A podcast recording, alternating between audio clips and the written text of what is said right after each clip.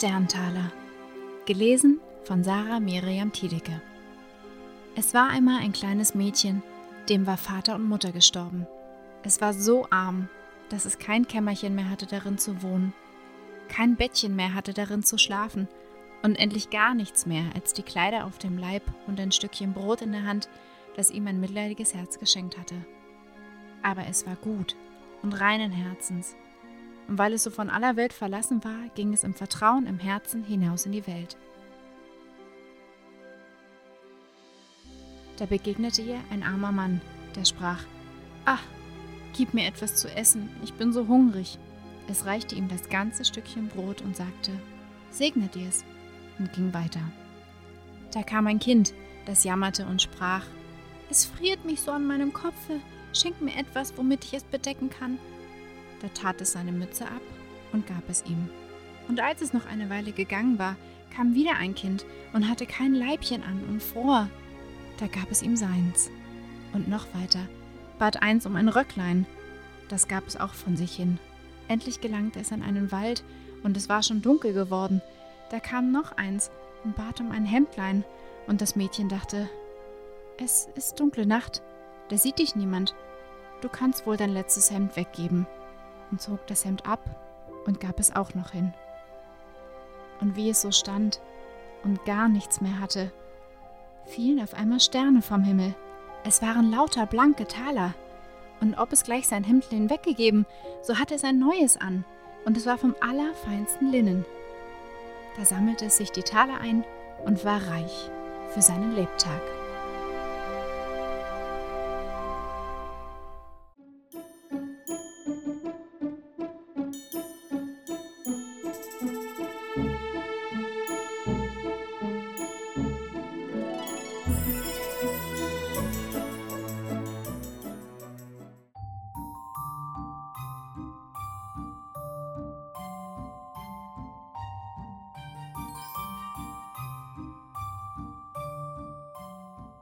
Der süße Brei. Es war einmal ein armes, frommes Mädchen. Das lebte mit seiner Mutter allein, sie hatten nichts mehr zu essen.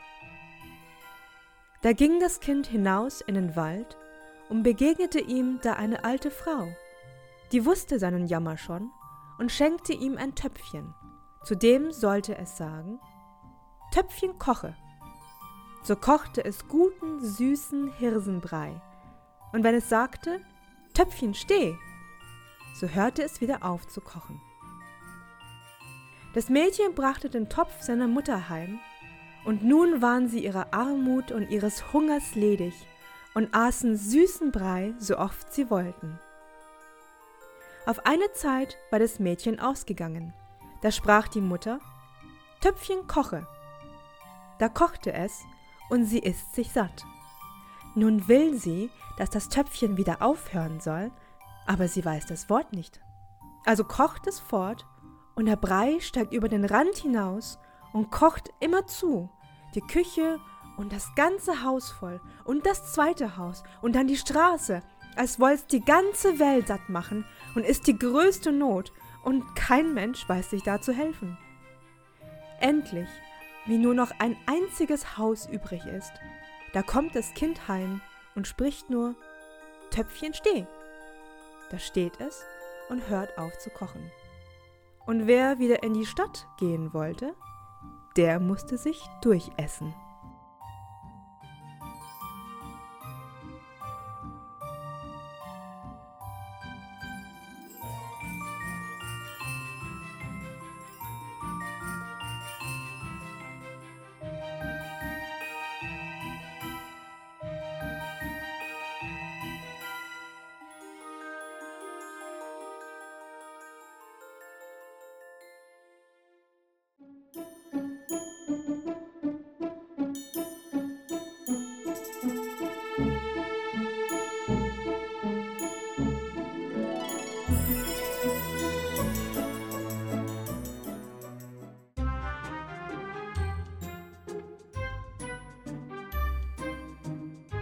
Weihnachten in der Speisekammer.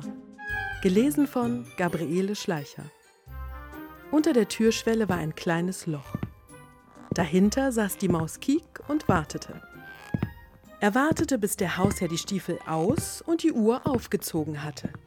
Er wartete, bis die Mutter ihr Schlüsselkörbchen auf den Nachttisch gestellt und die schlafenden Kinder noch einmal zugedeckt hatte. Er wartete auch noch, bis alles dunkel war und tiefe Stille im Hause herrschte. Dann ging er.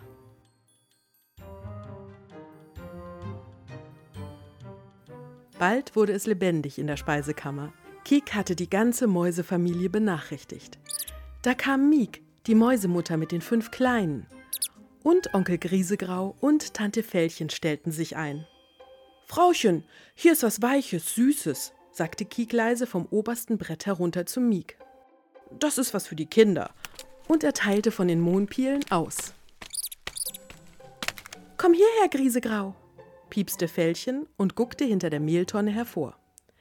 Hier gibt's Gänsebraten, vorzüglich, sag ich dir, die reine Hafermast, wie Nuss knuspert sich's.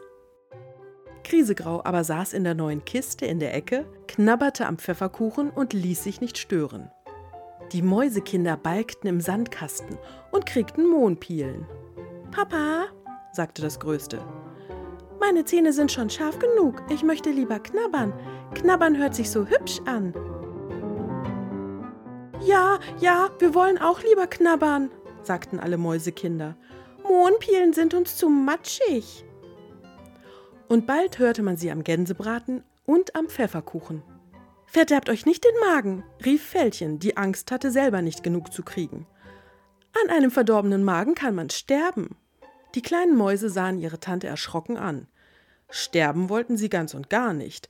Das musste schrecklich sein. Vater Kiek beruhigte sie und erzählte ihnen von Gottlieb und Lenchen, die drinnen in ihren Betten lägen und ein hölzernes Pferdchen und eine Puppe im Arm hätten. Und dass in der großen Stube ein mächtiger Baum stände, mit Lichtern und buntem Flimmerstaat. Und dass es in der ganzen Wohnung herrlich nach frischem Kuchen röche, der aber im Glasschrank stände und an den man nicht heran könnte. Ach, sagte Fellchen, erzähl nicht so viel, lass die Kinder lieber essen. Die aber lachten die Tante mit dem dicken Bauch aus und wollten noch viel mehr wissen, mehr als der gute Kiek selbst wusste. Zuletzt bestanden sie darauf, auch einen Weihnachtsbaum zu haben.